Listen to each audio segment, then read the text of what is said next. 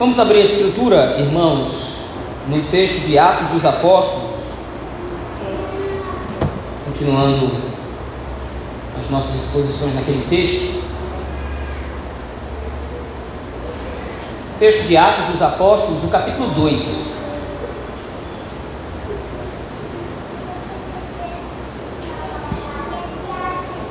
Com a graça do Senhor, nós meditaremos nessa manhã do versículo de número 1 até o versículo 13.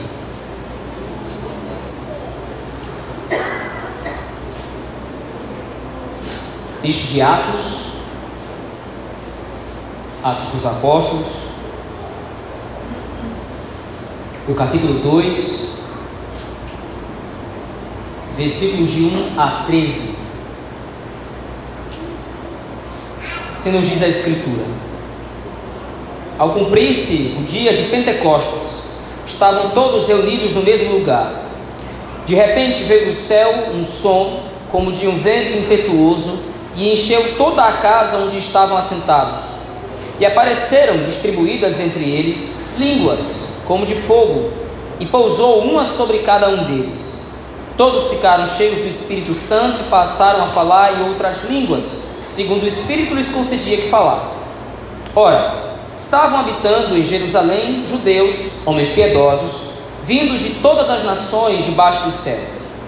Quando, pois, se fez ouvir aquela voz, afluiu a multidão, que se possuiu de perplexidade, porquanto cada um os ouvia falar na sua própria língua. Estavam, pois, atônitos e se admiraram, ou admiravam, dizendo: Veja, não são porventura galileus todos esses que aí estão falando? E como os ouvimos falar, cada um em nossa própria língua materna? Somos partos, médios, elamitas, os naturais da Mesopotâmia, Judéia, Capadócia, Ponto e Ásia, da Frígia, da Panfilha, do Egito e das regiões da Líbia, nas imediações de Cirene, e romanos que aqui residem, tanto judeus como prosélitos, cretenses e arábios. Como nos ouvimos falar em nossas próprias línguas as grandezas de Deus? Todos atônitos e perplexos interpelavam uns aos outros: Que quer isto dizer? Outros, porém, zombando, diziam: Estão embriagados. Amém. Vamos orar ao Senhor nosso Deus, pedindo ao Senhor que nos ajude nesse momento na interpretação da Sua palavra. Oremos ao Senhor. Pai Todo-Poderoso, está aí a Tua palavra, o texto sagrado que o Senhor inspirou Lucas a escrever. Através do poder do Espírito Santo, Lucas registrou aquilo que o Espírito quis direcionar a igreja do primeiro século e a nós hoje. Mesmo tanto tempo depois, a tua palavra é a mesma, permanece poderosa, apta para discernir os nossos pensamentos e nos pastorear, Senhor. É assim nós pedimos então que o Senhor faça isso, que o Senhor nos ensine a tua palavra, que o Senhor nos ilumine para compreender o texto sagrado. É isso que nós oramos e rogamos no nome de Jesus Cristo, pelo poder e obra do Espírito Santo. Amém. Meus irmãos, nós vimos já o capítulo 1 e como nesse capítulo Lucas, de maneira muito cuidadosa, tem por objetivo demonstrar o quanto a igreja do Senhor estava sendo preparada para receber o cumprimento de duas promessas. A primeira promessa era a descida do Espírito Santo, conforme nós veremos o cumprimento hoje. A segunda promessa é o retorno, a descida do próprio Cristo. A partir dos versículos de 15 até o versículo 26, nós vimos o quanto a igreja de fato estava de prontidão e obedientemente esperou o Cristo de fato cumprir a sua promessa. Os discípulos todos, nesse momento, os discípulos somavam uma quantia de 120 pessoas, como nós vimos. Os discípulos, incluindo os 11 originais, estavam todos orando ao Senhor, perseveravam unânimes em oração e além disso, se preocuparam em obedecer todas as prescrições de Cristo, inclusive para o número dos apóstolos. Matias foi escolhido, como nós vimos no domingo passado, como sendo aquele que deveria substituir a vaga de Judas Iscariotes, aquele que havia traído o Senhor.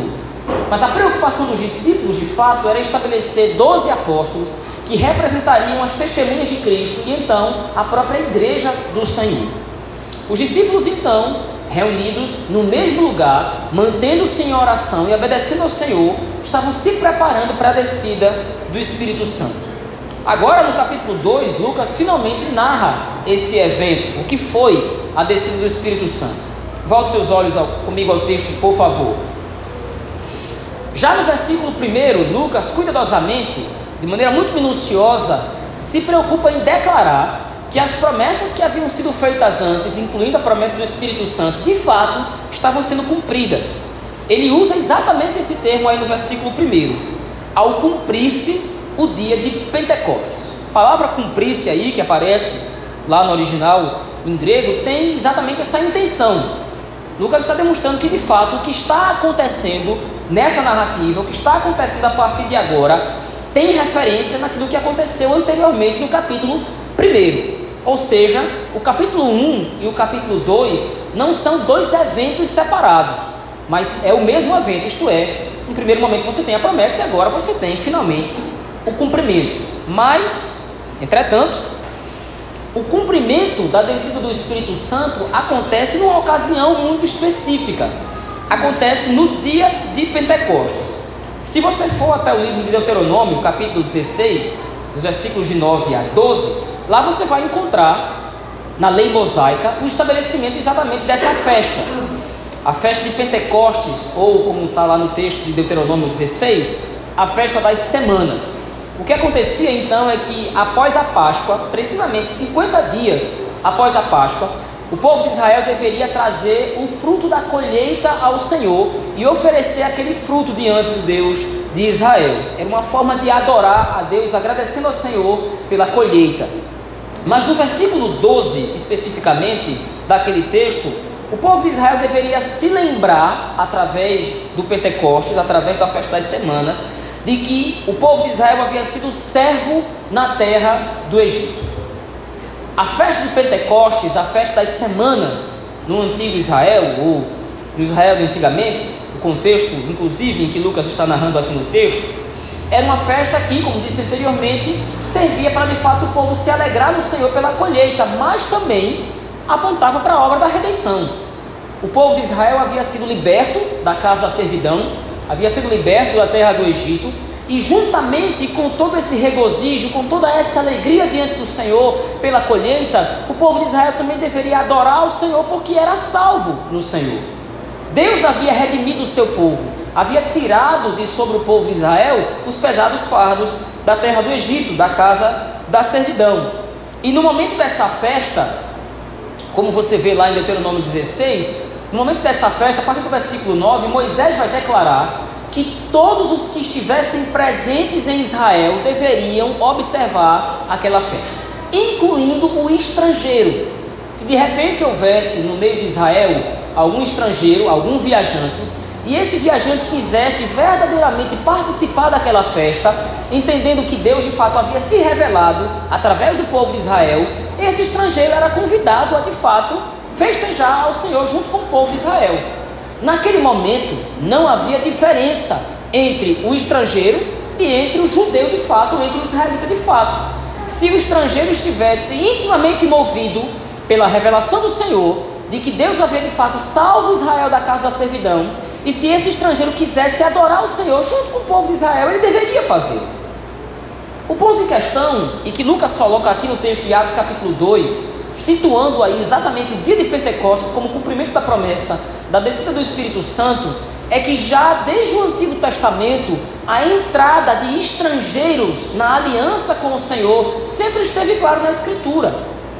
A salvação que o Senhor realizaria através do seu Filho bendito, através do Redentor, essa salvação nunca esteve exclusivamente restrita ao povo de Israel.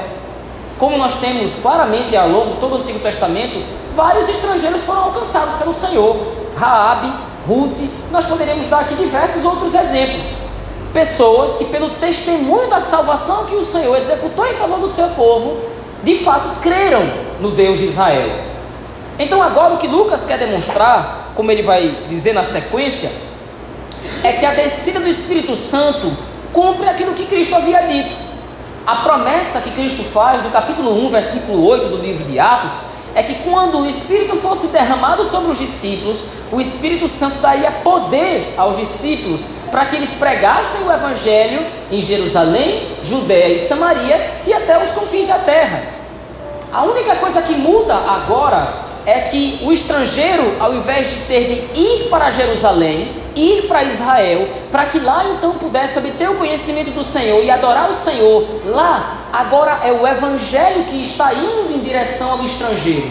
Agora o Espírito Santo está sendo derramado sobre os seus discípulos, sobre os discípulos de Cristo, dando a esses homens e mulheres o poder de testificar do Evangelho no mundo lá fora. Que é o que acontece agora e como Lucas narra na sequência no versículo 2. Veja aí, por favor. Acompanhe o texto. Estavam todos reunidos no mesmo lugar, como nós vimos no capítulo 1. Todos estavam perseverando em oração. E de repente, como o próprio Lucas descreve, veio do céu um som como de um vento impetuoso e encheu toda a casa onde estavam assentados. E apareceram distribuídas entre eles línguas como de fogo e pousou sobre cada um deles. O que Lucas descreve agora, inclusive usando alguns símbolos do Antigo Testamento, o vento e o fogo, é que verdadeiramente quem está se manifestando nesse momento é o próprio Espírito de Deus. O vento no Antigo Testamento simbolizava a liberdade de Deus fazer absolutamente o que ele deseja. Como o próprio Cristo diz no Evangelho, o vento sopra aonde quer, ninguém sabe de onde ele vem, nem para onde ele vai. Assim é o Espírito Santo. O Espírito Santo é inteiramente livre. E o fogo, em muitos momentos do Antigo Testamento, apesar de simbolizar juízo, também apontava para purificação. E o que acontece agora é a junção dos dois símbolos no mesmo evento. Os discípulos estavam sentados, como nós estamos aqui hoje, estavam sentados orando ao Senhor e cultuando a Deus, e naquele momento então eles escutam um barulho muito forte, como de um vento. E no momento que eles escutam o barulho do vento, pousa sobre cada um dos 120, como que uma labareda de fogo, indicando que verdadeiramente a presença do Espírito estava sendo comunicada àqueles irmãos. Porém, um sinal muito mais evidente da descida do Espírito Santo, mais do que o som do vento e mais do que o fogo, está registrado aí no versículo número 4. Veja aí, por favor. Naquele momento em que o Espírito desce sobre os 120, todos ficaram cheios do Espírito Santo e passaram a falar em outras línguas, segundo o Espírito lhes concedia que falasse. De todos os sinais que Lucas registra nesses quatro versículos, este é o mais evidente. Não que os outros sejam menos importantes, mas esse é o mais evidente, porque a intenção de Cristo e do Espírito Santo fica ainda mais clara. O que Lucas coloca aí é que naquele momento, os discípulos, todos os 120 discípulos, homens e mulheres reunidos naquele momento, começaram a falar noutras línguas. A palavra para língua que aparece aí é a palavra que nós traduzimos para idiomas. Naquele momento, as 120 pessoas, naquele momento, naquele local, naquele local, começaram a falar fluentemente outros idiomas. Por que outros idiomas? A ideia do Espírito agora é de mostrar para a igreja que ele está dando capacitação para que o Evangelho alcance de fato todos os povos. E aqui você tem um paralelo, e muitos comentaristas vão dizer isso. A intenção do Espírito Santo é reverter o que aconteceu em Babel, no capítulo 11 de Gênesis. Lá, se você vê como os irmãos conhecem bem, a intenção dos homens era se rebelar contra o Criador, construindo uma estátua ou construindo uma construção, um edifício que tocasse os céus. Aquele constru... Aquela construção, aquele edifício era um símbolo de idolatria à engenharia humana. Os homens queriam de fato se rebelar contra o Criador. E o que acontece é que Deus, para punir e impedir que o homem fizesse aquilo, confunde a linguagem e dispersa a raça humana, dispersa o gênero humano por todos os lados ou por vários lugares, confundindo exatamente a linguagem. Todos os idiomas que nós conhecemos hoje guardadas as atualizações com o passar do tempo, os idiomas que nós conhecemos hoje, inglês, chinês, português e outros, essa confusão de linguagem, essa miscigenação e mistura de línguas deriva de Babel. Foi o Senhor quem desceu em juízo contra o homem, contra a raça humana, quando o homem quis se rebelar contra o Senhor. Mas agora o que Lucas está registrando é que os efeitos do pecado em Cristo eles são revertidos. E agora o Espírito Santo está dando poder à igreja para testificar do Evangelho a todos os povos, línguas, tribos e nações. E o maior sinal disso é a capacidade que o Espírito Santo está concedendo para que essas pessoas falem outros idiomas. Diferentemente do que pensam alguns, o dom de línguas, como acontecia no Novo Testamento, não era você falar algum tipo de som desconexo, algum tipo de som que não dá para discernir o que é está sendo dito. Muito pelo contrário. Como vai ser descrito na sequência, veja aí por favor, no versículo 5, os sons ou a linguagem que os 120 estavam falando era completamente discernível. Dava para se entender perfeitamente bem o que eles estavam dizendo. Veja aí, por favor, a partir do versículo 5. Lucas faz aqui uma listagem de diversos povos e diversas nações que estavam presentes em Jerusalém no momento do Pentecostes. Ora, estavam habitando em Jerusalém judeus, homens piedosos, vindos de todas as nações, todas as nações debaixo do céu. Esses judeus que agora estão reunidos aqui foram os judeus que permaneceram nas províncias quando Ciro havia libertado Israel do cativeiro babilônico. Muitos judeus, ao invés de retornar para Jerusalém, ao invés de voltar para Israel, decidiram ficar onde eles estavam mesmo, nas nações onde eles estavam lá. Mas dioturnamente, isto é, com certa regularidade, pelo menos três vezes no ano, esses judeus vinham para Jerusalém para testificarem ou para participarem das festas culticas de Israel. Eles vinham para Jerusalém para participar da festa da Páscoa e da festa dos Pentecostes, além do dia da expiação. E agora o que acontece é que em Jerusalém, no dia de Pentecostes, no momento em que o Espírito desceu sobre os 120, estavam reunidos em Jerusalém exatamente esses judeus vindo de várias nações. E aí no versículo 6, Lucas conclui ou continua: Quando, pois, se fez ouvir aquela voz, afluiu multidão, a multidão, que se possuiu de perplexidade, porquanto, preste bem atenção, cada um os ouvia falar na sua própria língua. E que línguas eram essas? E aí, então Lucas faz agora a listagem. Estavam, pois, atônitos e se admiravam, dizendo, versículo 7: Vede, não são porventura galileus? A ideia de galileus aí é o interiorano. A Galileia era uma região mais ao interior de Jerusalém, mais ao interior da Judéia. E o que essas pessoas estão questionando é como é que essas pessoas que nunca saíram do interior de Israel, que nunca saíram do interior de Jerusalém, estão falando outros idiomas. Essas pessoas nunca aprenderam esses outros idiomas. Essas pessoas nunca aprenderam persa, nunca aprenderam líbio, nunca aprenderam egípcio. E como é que essas pessoas agora estão falando fluentemente esses idiomas? No versículo 8 continua o questionamento: Como os ouvimos falar, cada um em nossa própria língua materna? Nós somos pessoas que vieram do Porto, a Média, nós somos elamitas, nós somos naturais da Mesopotâmia, da Judéia, da Capadócia, do Ponto da Ásia, da Frígia, da Panfilha, do Egito, das regiões da Líbia. Nós somos vindos de diversos lugares, diversos países. Essas línguas só são faladas nos nossos países. Como é que esses galileus agora podem estar falando isso? A preocupação principal de Lucas, quando ele registra esse texto, meus irmãos, é demonstrar que o evangelho agora não está mais restrito a Israel, como disse anteriormente.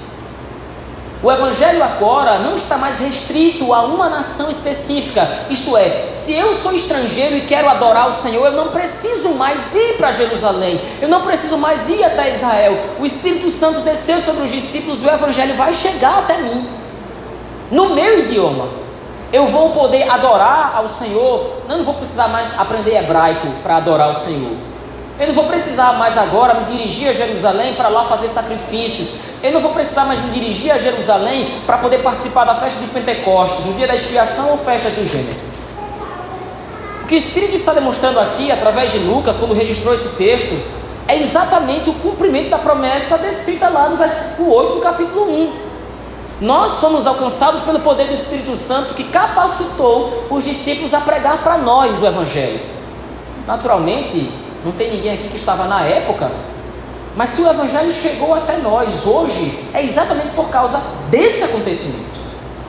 hoje nós somos brasileiros aqui, norte do país, professando a fé no Senhor Jesus Cristo, crendo que o Senhor Jesus Cristo é o único Filho de Deus, o único mediador entre Deus e os homens, o nosso Salvador, o nosso Redentor, porque o Espírito Santo nos foi dado, tanto quanto foi dado a esses 120 que estavam reunidos aqui.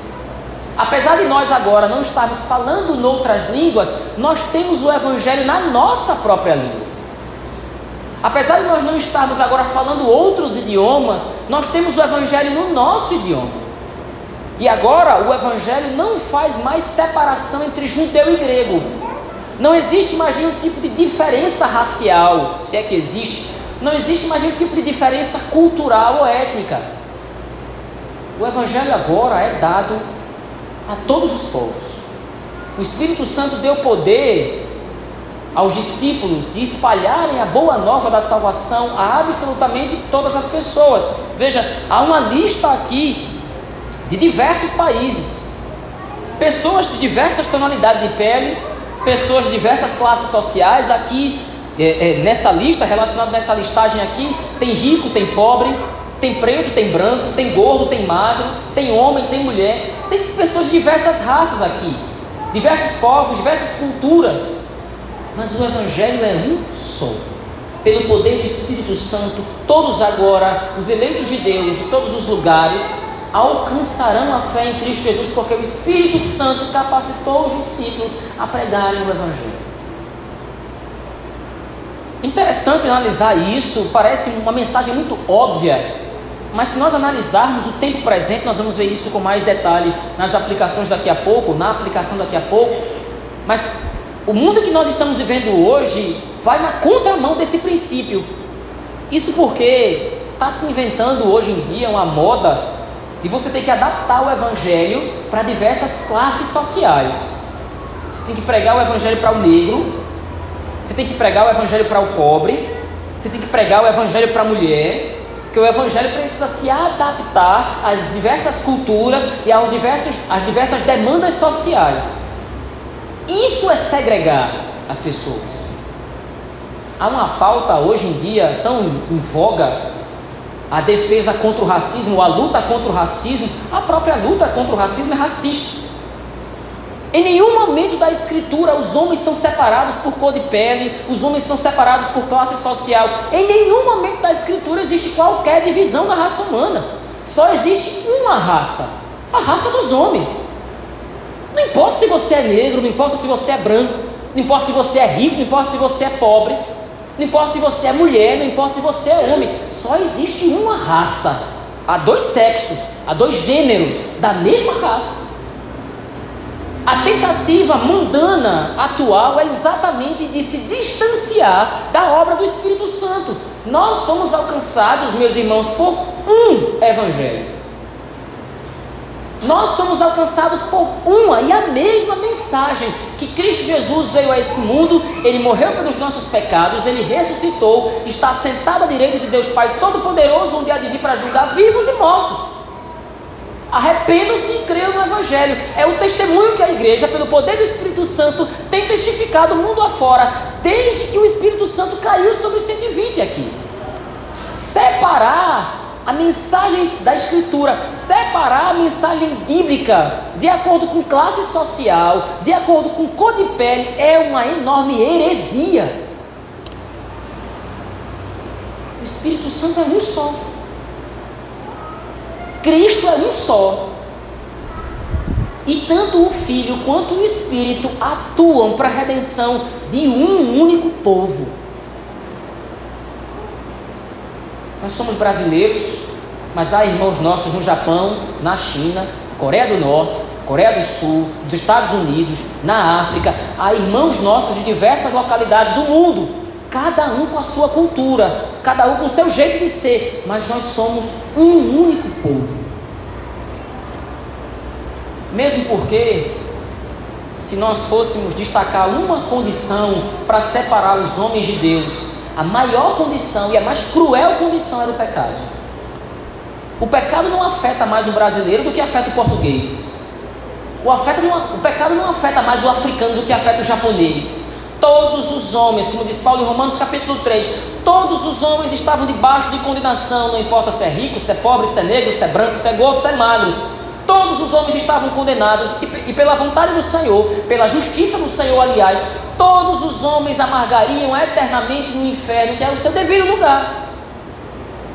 Pecadores sofrem a justiça do Senhor, essa é a regra. Mas o próprio Deus em Cristo Jesus sofre no nosso lugar, para que todos, unidos debaixo de uma única bandeira, a bandeira do Evangelho, pudéssemos ser salvos pelo poder do Espírito Santo, aplicando sobre nós a obra de Cristo. Além de uma enorme tolice, além de uma enorme burrice, sectarizar a igreja por classe social, cultural, o que quer que seja, é um contrassenso uma heresia à obra do Espírito Santo. Na continuação do texto, a partir do versículo 11, Lucas deixa claro isso. Tanto judeus como prosélitos. O prosélito era aquele que não era judeu por sangue, nascido judeu, mas que cria no Deus de Israel. E agora o que essas pessoas que estão fora do templo, essas pessoas que estão fora do cenáculo, onde estavam reunidos os 120, o que essas pessoas estão vendo é aqueles 120 discípulos, aquelas 120 pessoas estão anunciando a grandeza de Deus, cada um no idioma diferente, anunciando a grandeza do Evangelho, anunciando a obra da redenção através deste Evangelho, como nós veremos nos próximos capítulos, nos próximos versículos.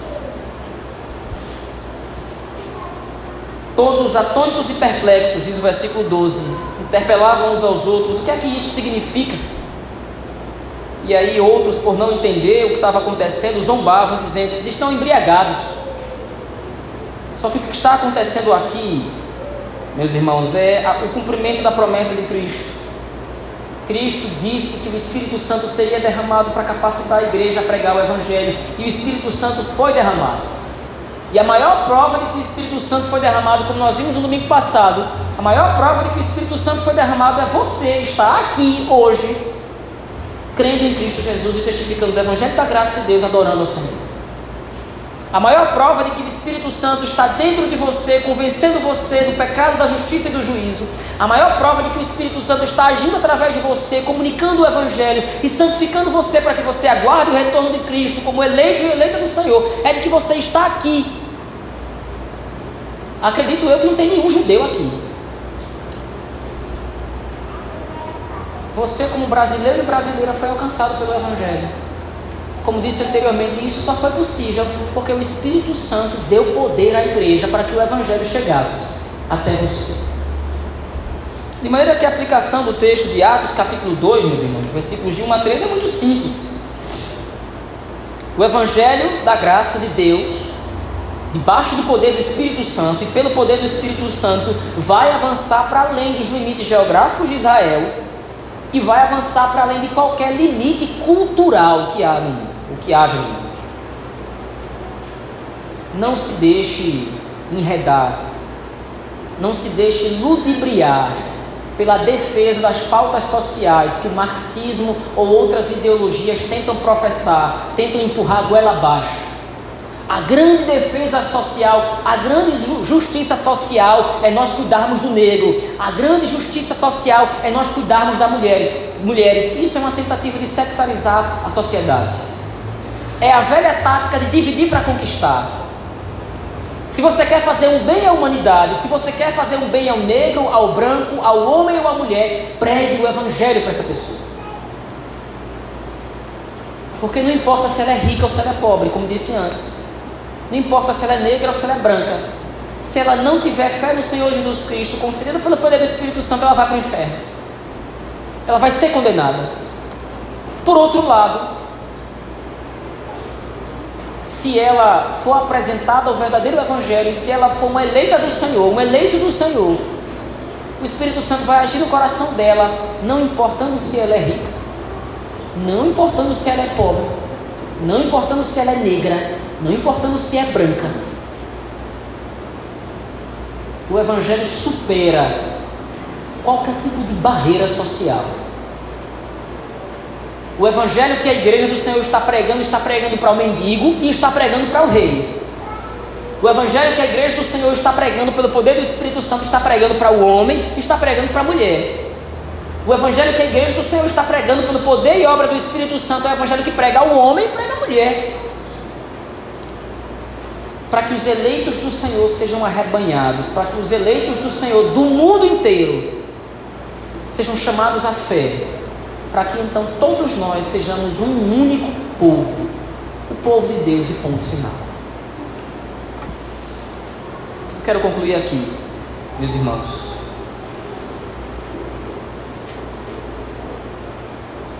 Os 120 discípulos estavam perseverando em oração, reunidos, aguardando a promessa do derramamento do Espírito Santo. O Espírito Santo finalmente veio para ser o consolador da igreja, para ser aquele que vai capacitar a igreja a testemunhar do Evangelho da graça de Deus em Cristo Jesus, que salva a todos os eleitos, não importa a condição dessa pessoa. E é esse mesmo Evangelho que nós estamos replicando. Mesma forma, nós possamos perseverar hoje em oração, nós possamos perseverar hoje no testemunho do Evangelho, para que através de nós outras pessoas sejam alcançadas pelo poder do Evangelho, pelo poder do Espírito Santo, e assim essas pessoas possam vir ao povo de Deus e estar diante de Cristo Jesus como salvos eternamente. Vamos orar ao nosso Deus. Pai Todo-Poderoso, muito obrigado. Obrigado porque nós não somos judeus. Como disse Paulo em Romanos 9, dos judeus é as, são as alianças, dos judeus vêm os profetas. O Senhor escolheu o povo de Israel para se revelar intimamente nós não somos judeus. Mas nós te agradecemos, Senhor, porque mesmo não sendo judeus, o Senhor se revelou poderosamente a nós, através do poder do Espírito Santo, nos trazendo a salvação. Nós que estamos do outro lado do mundo, distantes, distantes não somente em termos geográficos, mas em termos culturais. Nós temos uma outra cultura, nós temos um outro estilo de vida, mas aqui mostra-se mais claramente o poder do Espírito Santo. Todos os homens eleitos do Senhor, todas as mulheres eleitas do Senhor, quaisquer que sejam as suas condições sociais, quaisquer que sejam as suas condições culturais, são trazidos à fé pelo poder do mesmo Espírito, para que juntos possamos adorar o mesmo Cristo, Filho de Deus Pai, para a tua honra e para a tua glória. Obrigado, Senhor, por este poder